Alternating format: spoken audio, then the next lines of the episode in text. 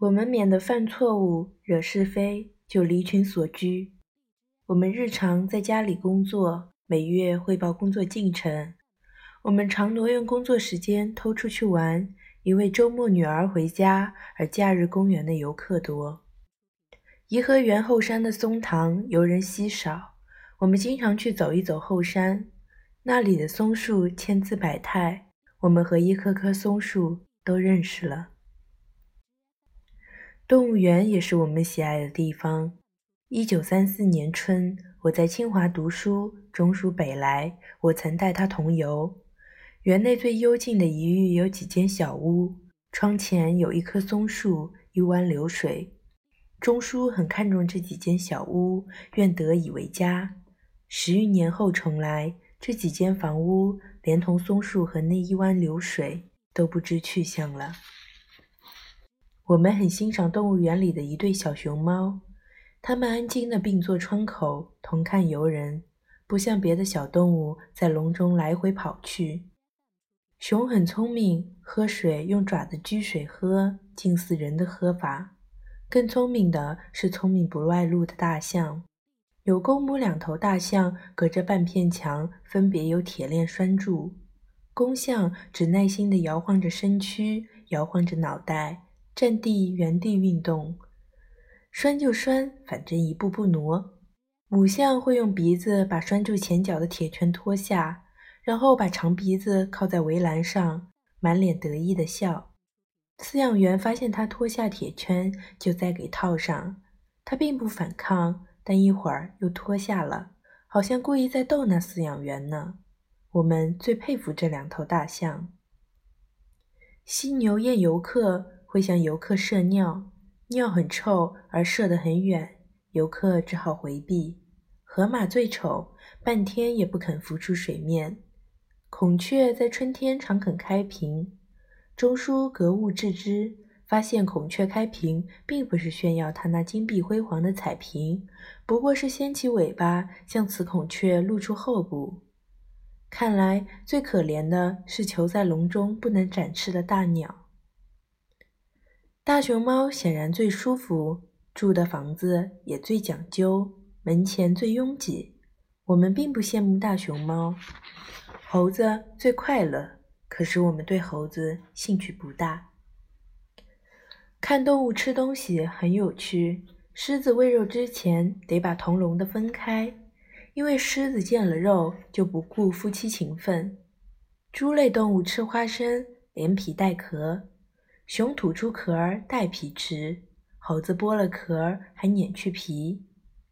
可是大象食肠粗，饲养员喂大象大团的粮食、整只的苹果、整条的萝卜、连皮的香蕉都一口吞之。可是它自己进食却很精细，吃稻草先从大捆稻草中碾出一小束，拍打干净，注注整齐，才送入口中。我们断不定最聪明的是灵活的猴子还是笨重的大象。我们爱大象。有时候我们带阿元一同出游，但是他身体弱，不如我们走路轻健。游山或游动物园都得走很多路，来回乘车要排队，要挤，都费劲。他到了颐和园高处，从后山下来，觉得步步艰险。都不敢跨步。我觉得中书游园是受了我的鼓动，他陪我玩，练出了脚劲。阿元体力无多，我舍不得勉强他。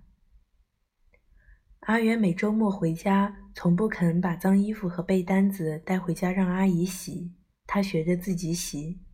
同学都说他不像独养女儿，这种乖孩子当然会评上三好学生。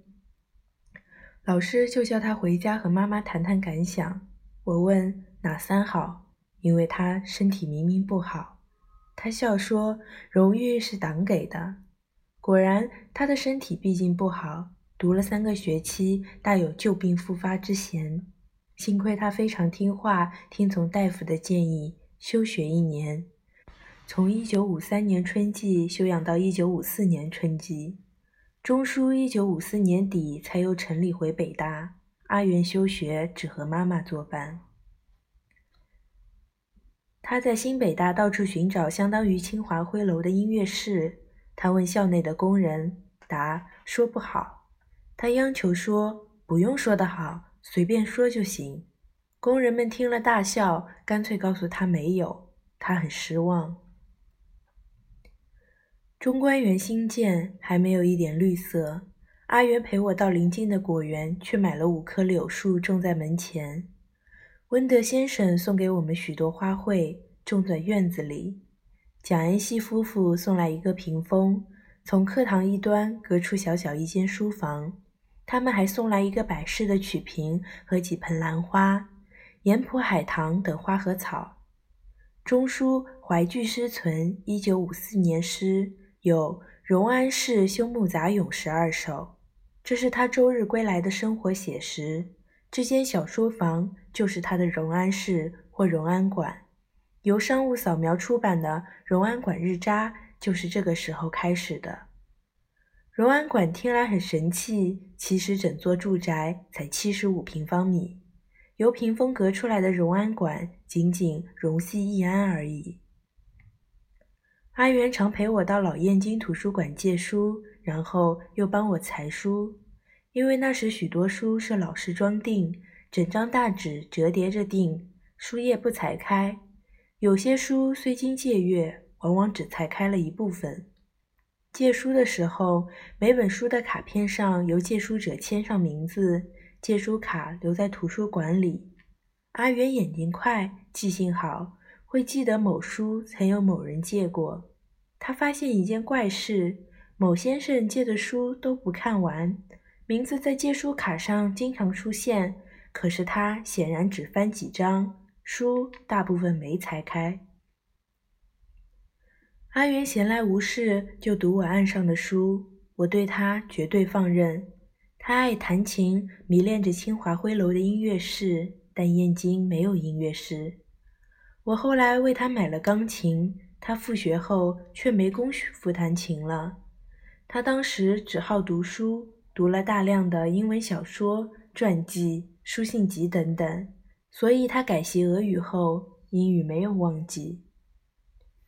一九五四年春，阿元复学，他休学一年就相当于留一级。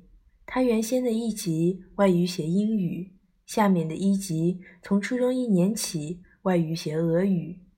阿元欠修四年半的俄语，我当初没意识到这点麻烦。清华有一位白俄教授，中国名字称葛邦福。院系调整后归属新北大。我于阿元开学前四个月聘请他的夫人教阿元俄语。阿元每天到他家上课。葛夫人对这个学生喜欢的逢人必夸。阿元和他们一家人都成了好朋友。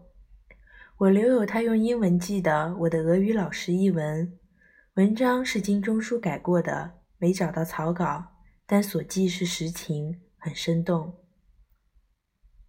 前元复学，俄语很顺溜地跟上了，不仅跟上，大概还是班上的尖子。他仍然是三好学生，三好学生跑不了会成共青团员。阿元一次回家，苦恼的又蹦出了小眼泪。他说：“他们老叫我入团，我总说还不够格呢，让我慢慢争取吧。”现在他们全都说我够格了，我怎么说呢？他说入了团就和家里不亲了，家里竟是糖衣炮弹了。我安慰他说：“你不会和家里不亲，妈妈也不会扯你后腿。”阿元很快成了团员，和家里的关系分毫没变。他一九五五年秋季中学毕业，考取北京师范大学俄语系。他的志愿是当教师的尖兵。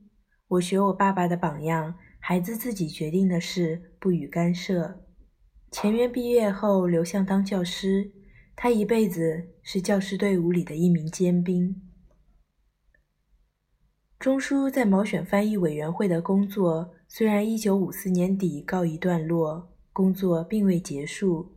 一九五八年初到一九六三年。他是英译毛选定稿组成员，一同定稿的是艾德勒。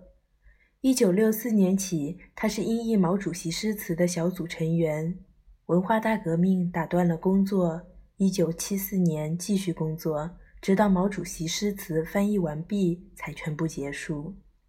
这么多年的翻译工作都是在中央领导下的集体工作，集体很小，定稿组只二三人，翻译诗词组只五人。钟书同时兼任所内的研究工作，例如参加古典组的唐诗选注。前院考取大学后的暑假，一九五六年夏。随钟书到武昌省亲，我公公婆婆居住学生宿舍。钟叔曾几度在暑假中请探亲假审视父母，这回带了阿元同去。大热天，武汉又是高温地区，两人回来又黑又瘦。黑是太阳晒的，瘦则各有原因。钟叔吃惯了我做的菜，味淡；我婆婆做的菜，他嫌咸。只好半饥半饱。爹爹睡觉不分日夜，他半夜读书，偶有所得，就把坚如唤醒，传授心得。一个欠吃，一个欠睡，都瘦了。这时，爹爹已不要求钟书养志，他最宠爱的是女孙建如。钟书已是四十五十之间的中年人，父子相聚，只叙叙谈家常了。爹爹可怜巫娘寂寞，而两人很少共同语言。他常自称幼精。我问钟叔什么意思，钟叔说表示他对妻子幼稚，但是他大概有抱歉之意。自称幼金也是老人对老妻的爱怜吧。钟叔阿元回京，带给我一个爹爹给我的铜制铝金字的朱符，因为我和爹爹同生肖。我像林黛玉一般小心眼。问是单给我一个人，还是别人都有？他们说单给我一人的，我就特别宝贝。这是在一九五六年暑假中。一九五七年一二月间，钟书垫着爹爹的病，冒寒又去武昌。他有赋恶道中诗五首，第五首有“隐隐遥空年满雷，啼鸠忽惊雨将来”之句。这五首诗作于早春天气的前夕。这年六月发动了反右运动，未能再次请假探亲。那时钟书的三弟已回国，我公公命他把我婆婆送归无锡，因为她已神识不清。我公公这年十一月在武汉去世，我婆婆次年在无锡去世。我公公的灵柩运回无锡，合葬眉山。